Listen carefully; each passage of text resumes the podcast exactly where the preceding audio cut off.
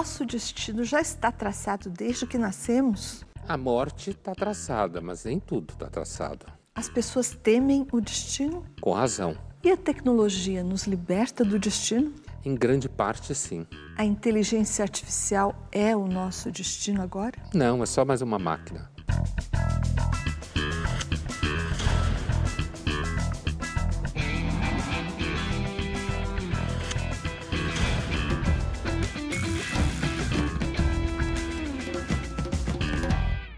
Estamos iniciando mais uma edição do Linhas Cruzadas, hoje para falar sobre destino. Oi, Pondé. Oi, Thaís. Pondé, nós vamos ver agora uma reportagem que mostra pessoas que não apenas acreditam no destino, mas acreditam também que é possível prever o destino. Vamos ver.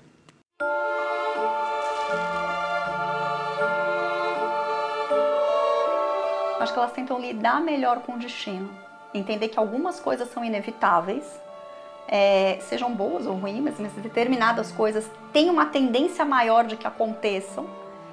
E elas saem daqui ou saem ou depois de consultar os astros mais preparadas para lidar com esses desafios e também com essas oportunidades. Nós entendemos que é um, um fluxo natural da vida, a vida quer vida, a vida é pulsante e a vida te caminha para a morte, para sua morte, para a finitude e para a completude. Mas o jeito que você vai viver essa jornada, existem forças e padrões sistêmicos, familiares e culturais que te forçam a olhar para um lado e não para o outro. Então a constelação vai ajudar você a ser livre na jornada para seguir o seu destino. A partir do momento que a gente vem ao mundo e começa a fazer as nossas escolhas, aí eu acredito que essa sim, né, esse destino, ele pode ser alterado de algumas formas, sabe? Nem sempre você consegue mudar completamente a sua a sua situação de vida, mas você consegue grandes melhoras e, e, grandes mudanças também. Então, quem olha os búzios vai te dar um caminho é, que você pode escolher fazer ou pode escolher não fazer. Laurel will hug you Orchids divine, still I finally chose an American Beauty Rose. São várias as formas de adivinhar o futuro, ou melhor, guiar. O jogo de búzios, ele é um desses métodos divinatórios que a gente tem de oráculos que a gente usa nas religiões de matriz africana. Não é só ter o dom, tem muito estudo por trás. E são várias correntes e métodos para, de alguma forma, tentar ser mais assertivo nos próximos passos. Ela vai ter uma base matemática e ela vai utilizar também a linguagem simbólica dos nossos dramas humanos, das nossas grandes questões existenciais que foram projetadas no céu em forma de mitos, deuses, deusas e animais mágicos que a gente projeta ali no céu e a gente passa a fazer medições para entender o nosso passado, dar significado ao nosso passado, entender o nosso presente e projetar o nosso futuro. Essa terapeuta usa a constelação familiar para atender os anseios da alma. Ela usa bonecos que são posicionados pelo cliente e como ele coloca a peça, é aí que está o fenômeno. Existe uma leitura diferente de cada forma que os bonecos se encontram na mesa, para entender como o cliente se relaciona com uma família e por que ele tem certos problemas. A constelação não faz nada, quem faz é o indivíduo mas ela vai te dar a possibilidade de perceber e tornar consciente aquilo que você é, vai te dar olhos na jornada, né? Aquilo que você não vê vai ficar óbvio. Quando eu vejo, faz sentido. Não há mágica. Se houver mágica, se você encontrar nas suas perambulâncias aí alguma mágica, me chama. Eu vou estar a primeira da fila.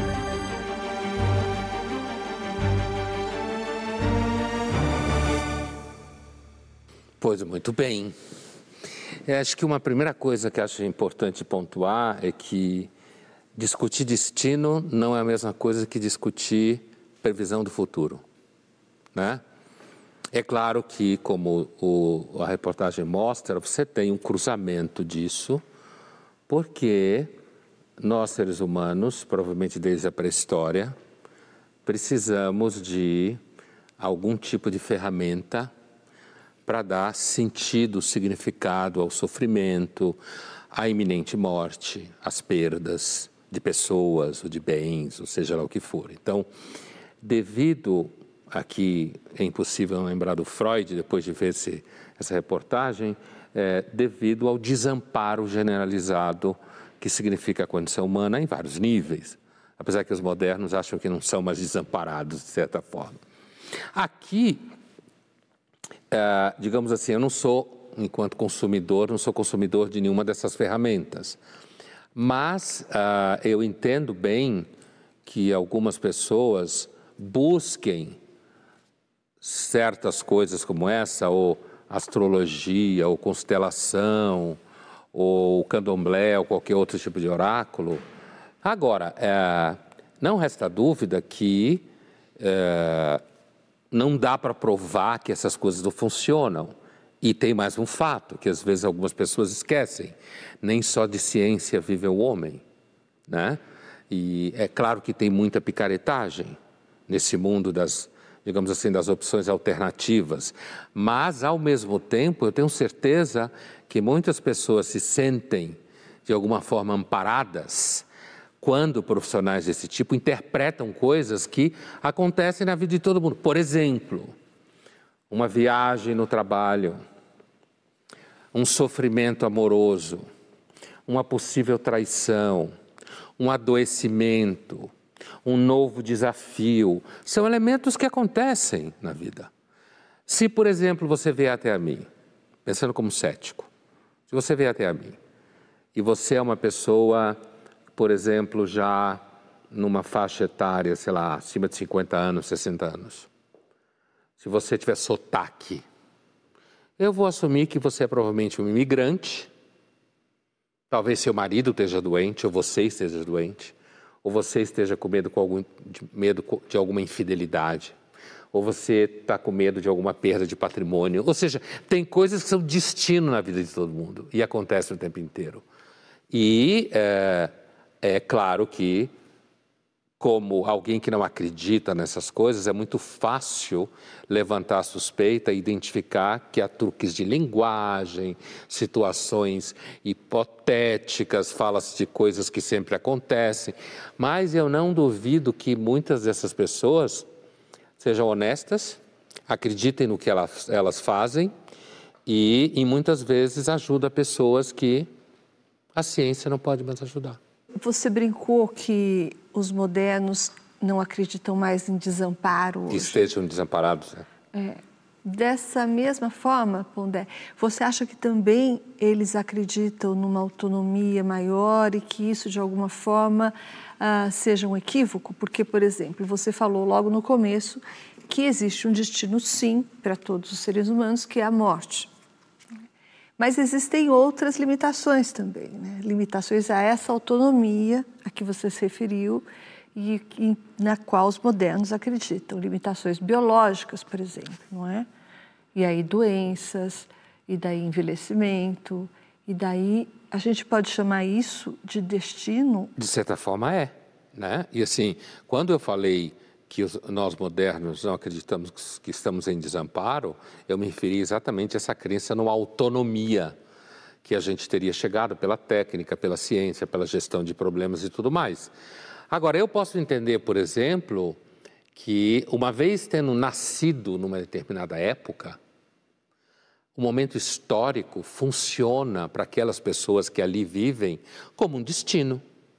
Entende? Quer dizer, se você viveu na primeira metade do século XX na Europa, com todas as instabilidades que a partir do século final do XVIII foram acontecendo, que se aprofundaram no século XIX, todas as competições no colonialismo capitalista do século XIX, o surgimento da Revolução Industrial, o surgimento do capitalismo sistêmico. Quer dizer, tem uma série de processos que aconteceram no século XIX que quem estava ali, então, ia viver na primeira metade do XX, seguramente ia viver aquilo como destino. Por exemplo, nós aqui no Brasil temos vivido um destino que é o seguinte: ou ficar na mão do bolsonarismo babaca ou do petismo, que é um aproveitador. E não tem muita saída, é quase um destino para nós. Não no sentido que seria inevitável, mas no sentido de que, uma vez que a gente vive no Brasil hoje, até agora pelo menos, é um destino enfrentar a corrupção sistêmica, por exemplo, entende? Então não é destino no sentido, quando alguém fala, o destino está traçado, como os gregos acreditavam nas boiras, não nesse nível. Mas existem sim certas camadas, por exemplo, a família que você nasceu. Isso pode se car caracterizar num certo conjunto de traumas, comportamentos, frustrações, ou o contrário, experiência positiva de generosidade, de tranquilidade material. De certa forma, isso vai ser um destino também.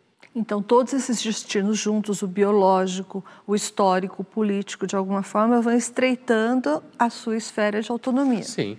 Você escolhe no meio disso tudo, né? Da geografia na qual você nasceu. É claro que se você tiver condição material, você pode sair daquela geografia, né? Mas eu acredito que grande parte das pessoas que vivem na região subsaariana, no Saara, não consegue sair daquela geografia.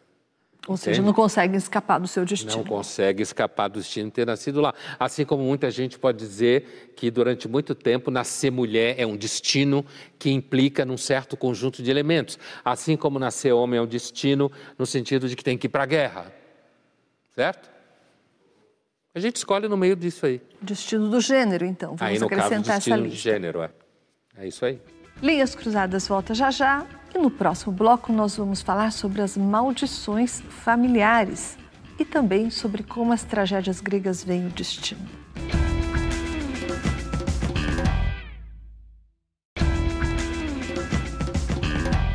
Estamos de volta com Linhas Cruzadas, hoje falando sobre destino. E Pondé, na China antiga, a forma mais extrema de punição para crimes capitais era a exterminação da família toda do acusado, né? para cima e para baixo, ascendentes e descendentes, e também a família da esposa, caso o acusado tivesse uma. E ainda hoje, na Coreia do Norte, vigora a lei que permite exterminar, aniquilar, executar os parentes, os, os filhos e as três gerações de um acusado de traição política. Três gerações. Então, em formas menos extremas que essa, a herança familiar é também um destino? Do ponto de vista social, de contenção do comportamento, é, esse tipo de punição, né, ele, uh, ele faz com que a, a, os membros de uma família controlem uns aos outros. É mais ou menos como não é assim, mas mais ou menos como durante a ocupação nazista. Se você, por exemplo, escondia um judeu em casa, a sua família inteira ia para o campo de concentração junto com o judeu. Então, não é é e não é a mesma coisa, mas tem o mesmo efeito de contenção de comportamento. Porque se eu sei que se a minha mulher cometer um crime, eu, meus pais, os pais dela, meus filhos, vai todo mundo para o saco, é evidente que isso produz um certo processo de atenção e contenção um sobre o outro o tempo inteiro. Provavelmente, se tem, tivesse algum jurista por detrás de, um, de, um, de uma prática como essa, ele provavelmente apontaria para isso, o efeito benéfico longe de dizer que isso é legal, né? Hoje a gente tem sempre que avisar, porque hoje uh, tem muita gente que vê coisas e não entende nada. Então, assim, tem, é claro que um processo como esse, o jurista diria quando faz uma lei, sempre acha que tem um, um, efeito benéfico, de que isso seria benéfico para a sociedade, porque não seria só o Estado a conter você, a família inteira vai conter você. É, e talvez um outro elemento também seja a tentativa de você evitar a vingança, como no Japão feudal. Ah, isso, claro. Maquiavel fala disso. É, a né? primeira geração, claro. na segunda o ódio já dá uma baixada. Mate todo mundo, não deixe nem o cachorro vivo. Né? Claro, porque, como diz o Maquiavel, e no Japão também é assim, você falou? Também no? Japão feudal. É, então. É, porque senão o cara vem e, e, e, se vinga de você. Agora, a ideia de uma herança familiar, isso não tem a dúvida, né? Ah, a herança enquanto tal material, mas para além do óbvio, né, de você herdar patrimônio, a herança material pode ser uma herança material negativa, você herda dívida, como acontece com muita gente, acho que a maioria das pessoas que herdam alguma coisa, né? Ah, você herda certos hábitos e costumes, né? Como diziam as avós, costume de casa vai à praça, né? E grande parte da psicologia, ah, seja analítica, junguiana, seja psicanálise nos seus variados ramos, grande parte dela está fincada em teorias que sustentam uma herança familiar de alguma forma. Bom, daí você nem chegou à herança genética, né? Bom, essa. Não, essa. É claro que alguém pode dizer, não, um dia, um momento, a técnica, a ciência vai conseguir fazer com que a gente resolva isso, mas a herança genética, ela é tão, assim, é, devastadora enquanto herança, principalmente quando ela se manifesta de forma um, um fenótipo deletério, digamos assim, como uma doença, né? alguma coisa assim que não é o tipo de herança que você desejaria. Aí não tem. O território biológico da vida, não é à toa que a moçadinha das humanas se revolta tanto contra isso, querendo dizer que é tudo construído. Adoro escutar gente que fala isso. É tudo sócio construído, né? É, é claro que o território da biologia é um destino bastante forte sobre a vida de todos os seres vivos, a começar pelo fato de que todos os seres vivos, vivos são alimentos de outros seres vivos, inclusive nós.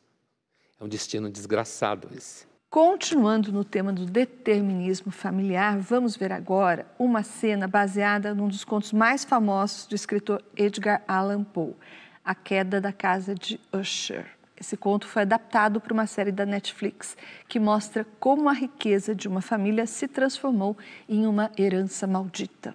Vamos assistir uma cena. The Usher family, under CEO Roderick Usher and COO Madeline Usher, spent four decades growing Fortunato into one of the most profitable, powerful companies on the planet Earth. They've achieved this by doing awful, awful things flagrantly violating regulations, statutes, and the most fundamental ethics, and at the cost of people's lives. We will prove that Fortunato, as a matter of policy, engages in misleading marketing practices. It claims its products are safe and effective and destroys any evidence that they are not. Burns evidence, fabricates evidence, destroys, defiles, degrades, and defrauds. And the reason they aren't sweating, the reason their lead attorney and enforcer, Mr. Arthur Pym. Objection. Sustained. Their lead attorney, Mr. Arthur Pym, he's the one doing the crossword puzzle while I'm talking. They believe that people like them don't go to prison. Ladies and gentlemen, they're right. In 40 years, not one thing, not one indictment, not one charge. I've had trouble finding a speeding ticket. Not one consequence has stuck to Roderick Usher or Madeline Usher or anyone else in the family. Objection. Sustained. The house of Usher has weathered every storm, sling, and arrow and stands higher, stronger, and darker today than ever before. Eu sempre tenho a impressão, quando se faz uma coisa como essa, Você pega o tema do mal na família Usher, você pega o tema do mal, né? que se transforma no processo de gerações que produziram uma riqueza enorme e que os sobreviventes estão morrendo e que as plantas estão morrendo na casa, que as paredes estão morrendo, ou seja, que você tem uma passagem do conceito moral meramente humano para um plano da natureza enquanto tal, para um plano físico da construção enquanto tal, né? Eu acho que pessoas que fazem esse tipo de adaptação, que transformam a família Usher numa espécie assim, de família envolvida nos escândalos dos painkillers, dos analgésicos e opiáceos americanos, eu acho que no fundo eles acham que nós somos todos incapazes de entender uma história do século XIX do Edgar Allan Poe. Eles acham que a gente não entende. Mas a ideia de que o mal ah, praticado por várias gerações acaba se transformando numa espécie de doença que assola corpos, tijolos, janelas, árvores, todo tipo de planta, certo? Que deixa a, a esse, todo tipo de matéria viva, ou pedra que não é matéria viva, numa fronteira, numa espécie de catalepsia, meio vivo, meio morto, não é nem morto, nem é vivo, e ainda uma uma aura, inclusive, de transgressões do tipo incestuosa e tudo mais, uh, se isso pode virar a pergunta, se a gente pegar esse conto, o conto, não essa série horrível, se a gente pegar o conto e se perguntar o que isso teria a ver com destino, é uma ideia antiga, né? Que, aliás, é típico do, do terror gótico, né? Do 19. No 19, super arrogante com a sua modernidade, trazer à tona ideias uh, que têm a ver com o período anterior à modernidade, como a maldição familiar, como a ideia de que o mal praticado pelos seus ancestrais pode se transformar na sua genética, certo? Entrar na sua genética, no seu corpo, no material à sua volta. Isso é típico do terror gótico. É uma das características desse tipo de literatura. E a pergunta é: ah, quer dizer então que o fruto não cai longe da árvore? Quer dizer então que eu trago comigo heranças da minha família se é, é, hoje em dia tem até gente que lida com isso, sabe, Thaís? Assim, essas pessoas que consideram, vou dar um exemplo, ainda que provavelmente não pensam dessa forma, gente que acha que todo branco no Brasil ou nos Estados Unidos é a priori responsável pela escravidão, a priori, tem esse tipo de ideia. Século XIX. É, mas não, provavelmente nem sabe. Pondé, as tragédias gregas, elas mostram os homens e as mulheres dominados pela contingência. Né? O acaso é sempre lá o senhor da história. Mas, ao mesmo tempo, elas também mostram a incapacidade do homem de escapar da sua sina. Então, as tragédias gregas, elas apostam no acaso ou no destino, afinal? Olha, Thaís, uh, assim, primeiro de tudo, há que dizer que os heróis trágicos eles não aceitam o destino no sentido de serem meramente resignados. O valor da virtude do herói trágico é, em sabendo que não tem nenhuma chance de vencer, ou seja, que o destino vai se impor, a forma como ele reage a isso. É aí que está a virtude dele. Né? No sentido de, por exemplo, um soldado que, mesmo sabendo que a batalha está perdida, não se acovarda. Esse é o sentido digamos, da virtude trágica dos heróis e heroínas gregos. Agora, o, o, o, a relação entre destino e acaso na tragédia grega uh, é porque, em sendo cego o sentido da vida, isso é um destino. Porque é cego, certo? Então você está submetido ao fato de que nada que acontece na sua história como um todo faz sentido. Então, a contingência é um destino. A contingência, como se diz inclusive na tragédia Équiba, a contingência reina cega sobre todas as coisas. Certo? Mas ao mesmo tempo, o mundo grego, isso também vai aparecer em, em peças como Édipo Rei, vai aparecer em, em peças como Antígona, como Agamenon, por exemplo, né? É, na chamada trilogia da Oresteia. Ah, também existe um outro tipo de destino, que é aquilo que os gregos chamam de miasma, que é quando, que é parecido com a história do Edgar Allan Poe, que quando um ancestral faz alguma coisa, os descendentes todos são arrastados por isso. Isso é o que os gregos chamavam de miasma. Você nasce contaminado com aquilo que seu ancestral faz e você não vai conseguir escapar disso. Mas, de novo, o modo como você enfrenta o seu miasma é que dá a espessura da sua virtude pessoal. Entendeu? Mas é isso. Na tragédia grega, o destino é cego. A cegueira é o destino. Linhas Cruzadas volta já já e no próximo bloco nós vamos falar sobre as promessas da modernidade. Será que um dia estaremos livres do nosso destino?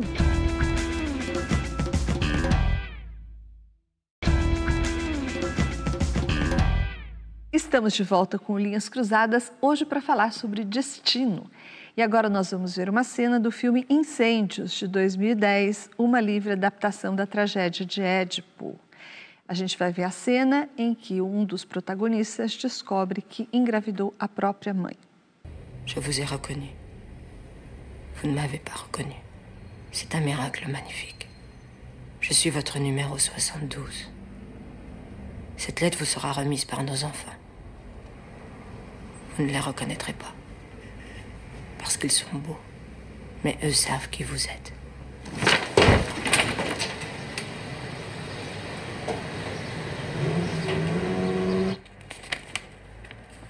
À travers eux, je veux vous dire que vous êtes encore vivant. Mais bientôt vous vous tairez. Je le sais. Car le silence est pour tous devant la vérité. Signé la pute 72.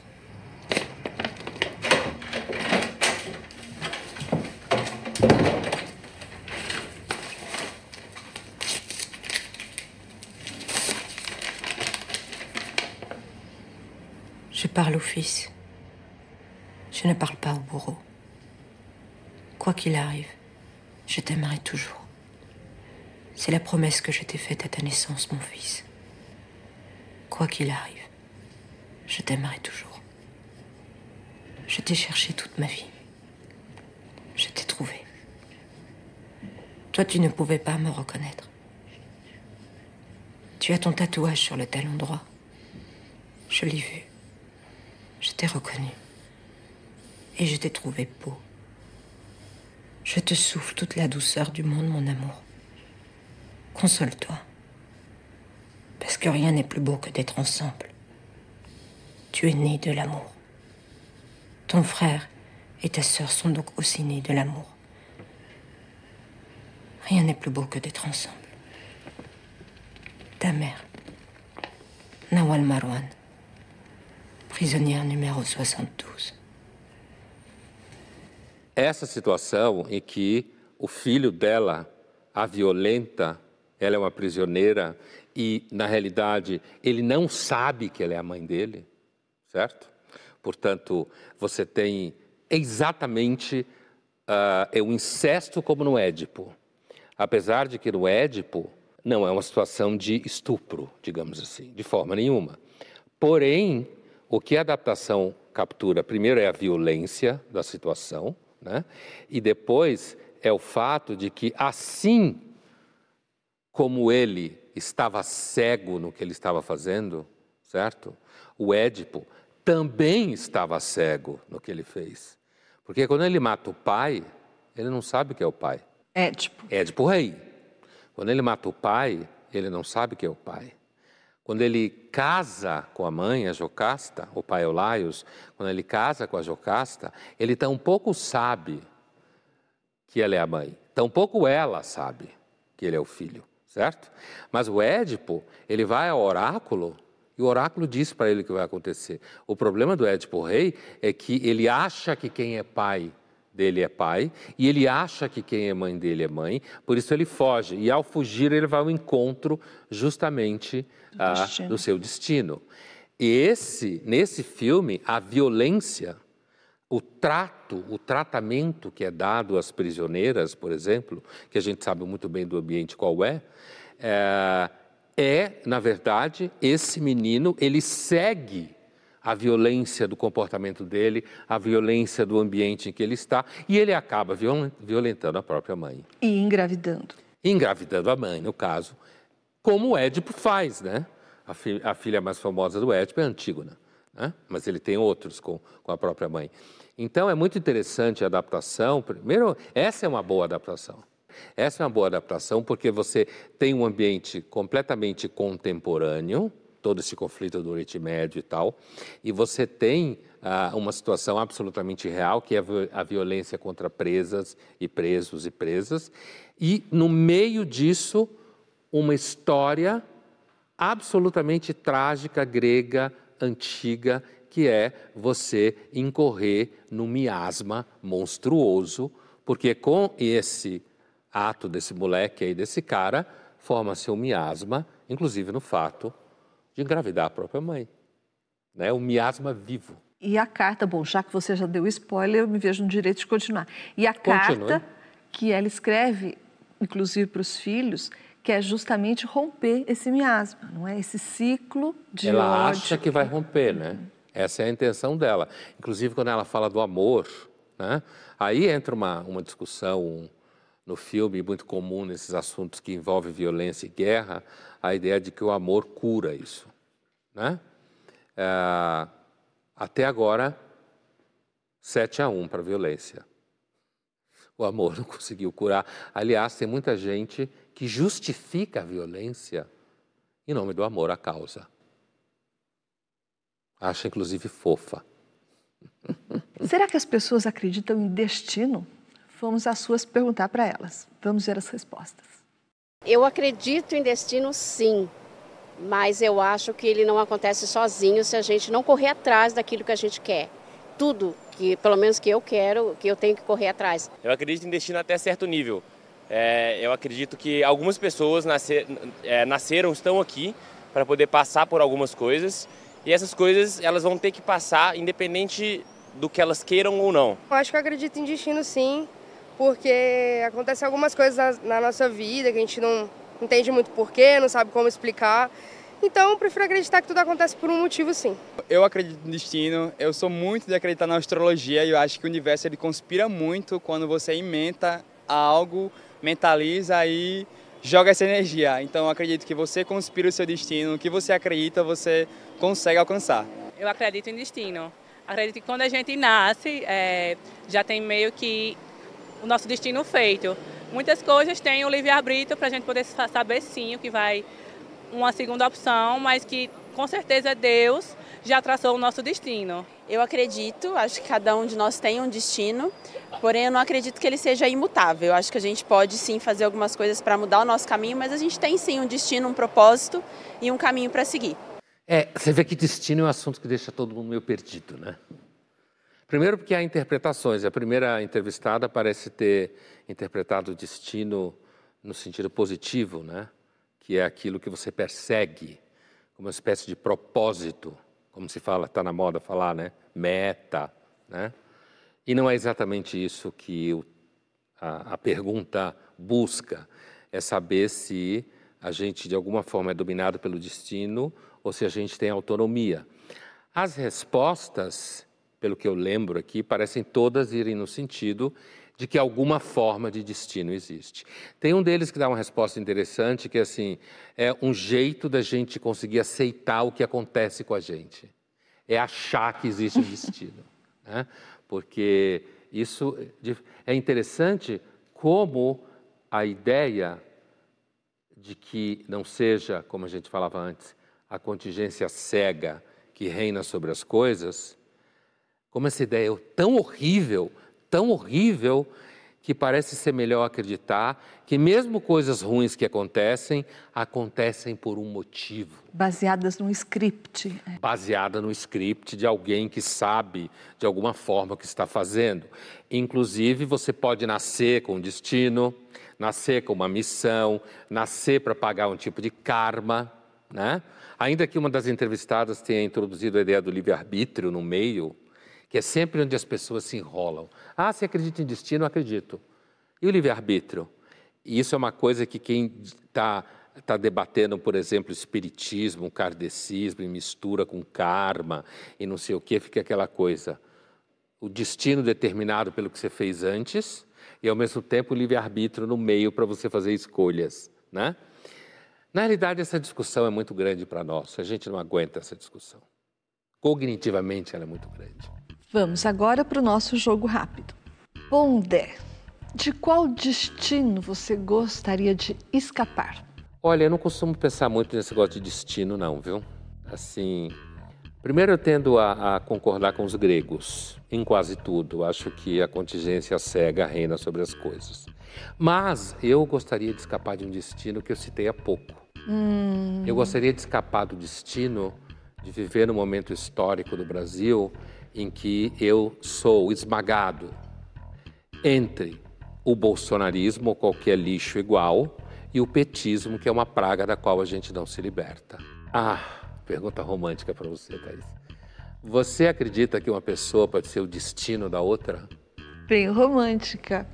É, a gente tinha falado lá da China e do Japão e tem essa lenda, que é de origem chinesa, mas é japonesa, que fala que as pessoas estão ligadas, as pessoas predestinadas uma a outra estão ligadas por um fio vermelho e invisível e que aconteça o que acontecer, esse fio pode embolar, emaranhar, mas ele nunca vai se romper e uma hora ele vai juntar as duas pontas. É uma ideia muito bonita, né? Uma lenda bonita, bem romântica, mas eu não acredito não, Pondé. Então, nesse assunto você não é romântica? Não, eu gostaria de ser porque eu acho bonito, mas eu acho que é uma tremenda sorte você achar uma pessoa uh, compatível, né? Entre, sei lá, 8 bilhões, né? É. E é uma tremenda sorte que não é para todos, né? Então isso é outro sinal de que esse negócio de fio vermelho não existe, não. Falando sobre destino coletivo, qual foi, na sua opinião, o fator histórico que aconteceu aí nos últimos séculos que mais determinou o futuro coletivo? Da humanidade como Da um humanidade ou de parte da humanidade? Eu acho que o surgimento da Revolução Industrial sem dúvida, né? está diretamente ligado à emergência do capitalismo na Europa. É, eu entendo que a conjunção entre esses dois elementos históricos, fatos históricos, sem dúvida nenhuma, impacta a nossa vida até hoje. Thaís, existe um destino típico de mulher? Eu acho que existe do ponto de vista biológico, a reprodução. Mas tem outros destinos de natureza cultural, por exemplo. É, cuidar me parece ser um destino da mulher. Né? É, em muitas culturas, não só no Ocidente, mas no Oriente, sobretudo. Claro que isso não serve para uma pequena bolha aqui do Leblon, do, né? mas cuidar me parece ser um destino ainda da mulher. Cuidar do filho, cuidar do pai, cuidar dos irmãos mais velhos depois que eles envelhecem. Sobra sempre para a mulher, não é? é? Acho que sim. Linhas Cruzadas volta já já e no próximo bloco nós falaremos sobre os destinos dos quais nós, contemporâneos, não conseguimos escapar.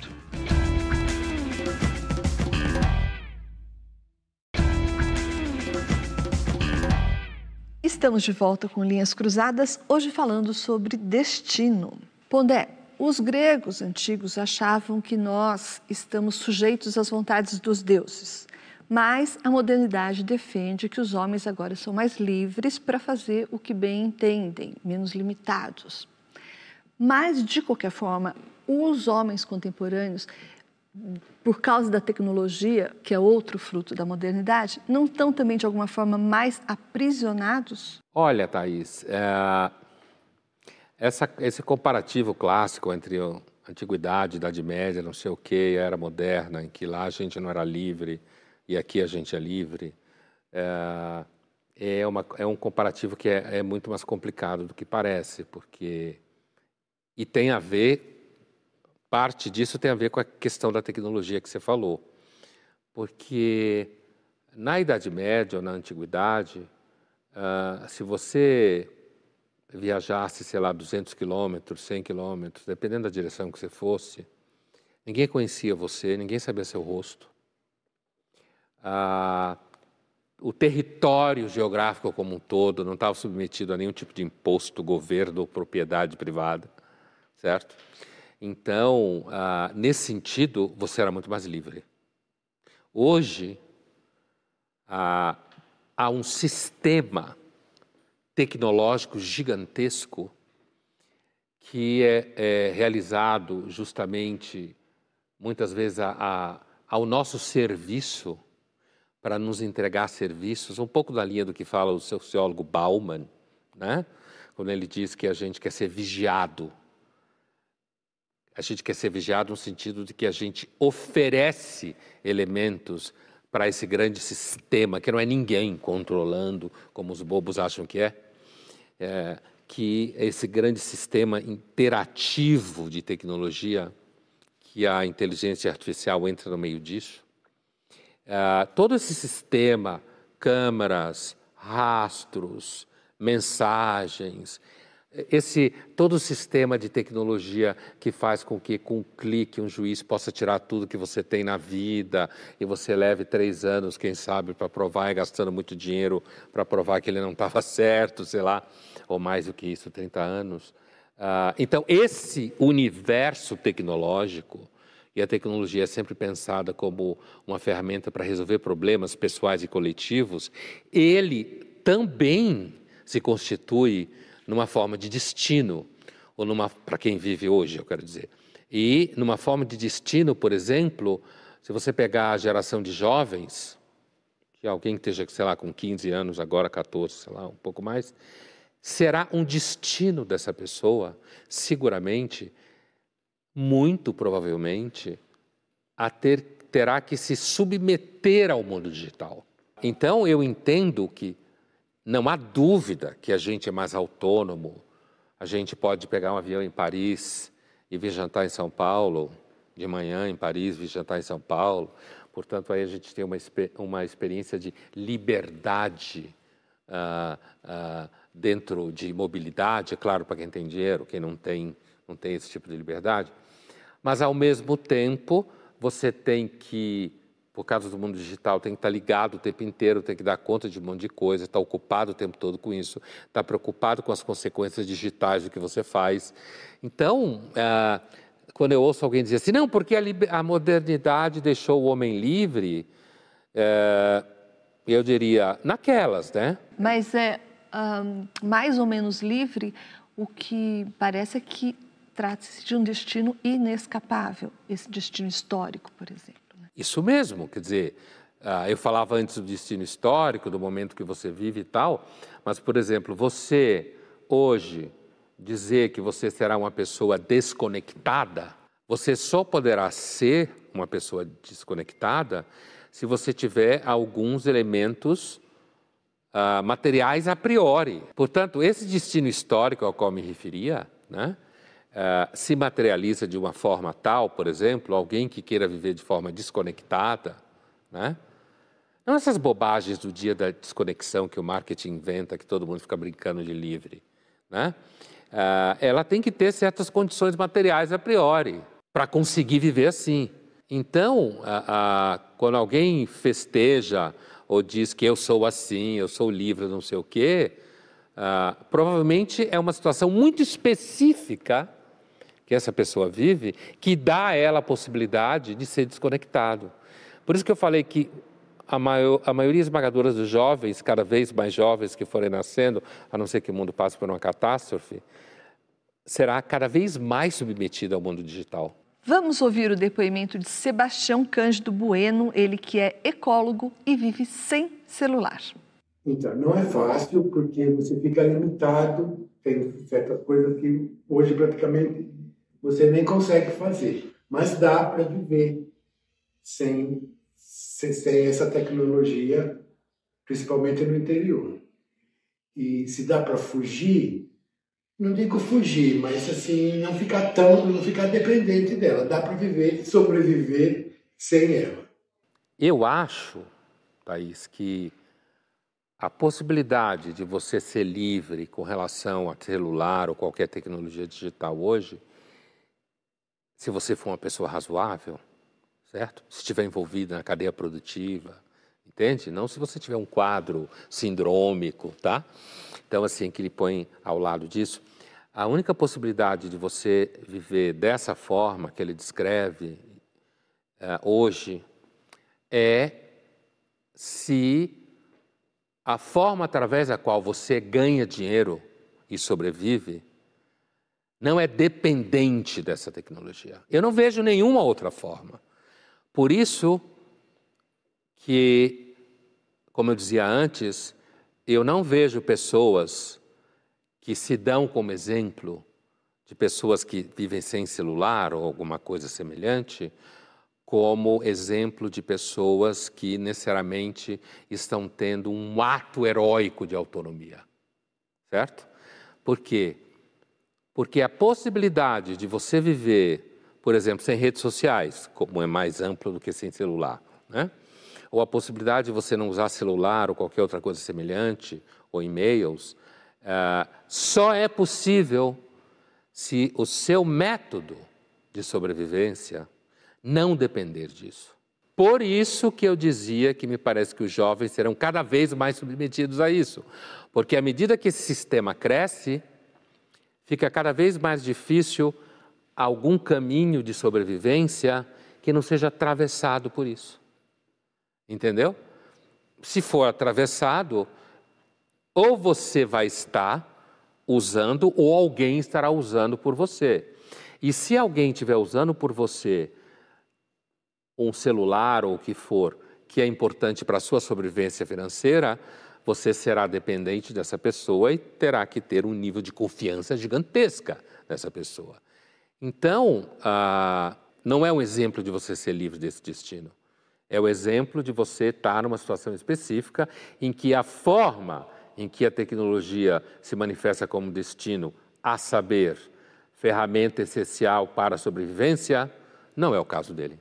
Vamos ver agora uma cena do filme Eu, Robô, de 2004, com Will Smith. Será que nosso destino a partir de agora vai ser lutar contra os robôs?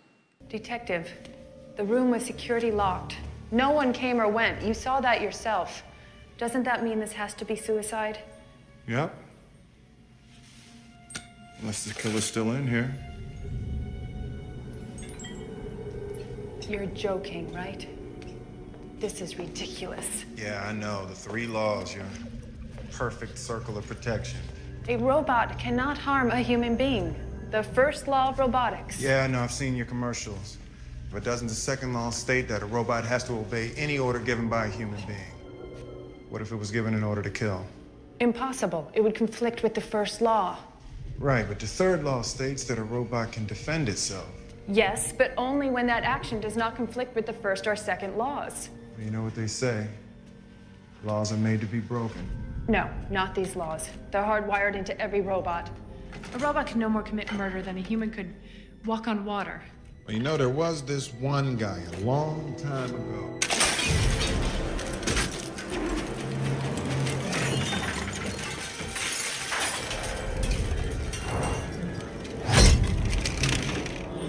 Stay back! Calm down, Detective. The only thing dangerous in this room is you. Deactivate. Look, it's fine. What you're looking at is the result of clever programming, an imitation of free will. It's nothing more. Well, let's do an imitation of protecting our asses. Don't be absurd. You were startled by a jack in the box. Deactivate! Let him go. It's not going to hurt us. I gave you an order. He's not listening right now, lady. Vicky, seal the lab! No, Vicky, leave the. Plan confirmed.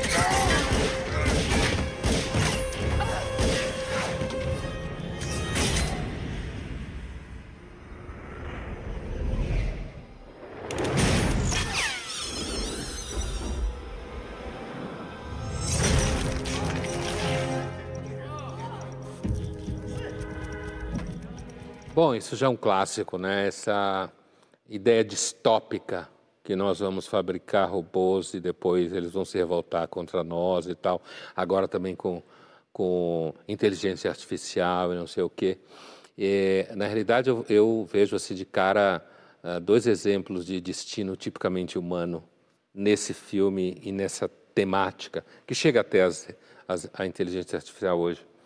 A primeira que eu diria é representada pela personagem feminina no filme, essa crença absolutamente infantil de que os seres humanos estão sempre protegidos por algum tipo de lei, né? mesmo que seja a lei da física. que ela, uma lei científica, digamos assim, né? aparece nela claramente esse tipo de crença infantil ingênua que o policial representa a crítica dessa crença no filme. O segundo tipo de crença, eu acho que isso é um tipo de destino de muita gente ingênua, acreditar nessas leis, sabe? Não necessariamente mulheres. Uh, nada a ver com ser mulher, que no filme é uma personagem feminina, mas tanto faz. Essa ideia e não entender que normalmente, principalmente em países como o Brasil, a lei é só para os inimigos, nunca para os amigos. E o segundo destino que eu acho típico nessa temática é essa contínua criação humana de distopias artificiais de que os robôs vão acabar com a gente, tipo o Exterminador do Futuro, que a inteligência artificial vai acabar com a gente e que vai nos transformar em escravos e não sei o quê. Então eu tenho a impressão assim que não há dúvida que um destino da espécie humana é estar constantemente atormentada ou pelas suas ingenuidades ou pelos seus terrores. Linhas Cruzadas fica por aqui, mas na semana que vem a gente está de volta.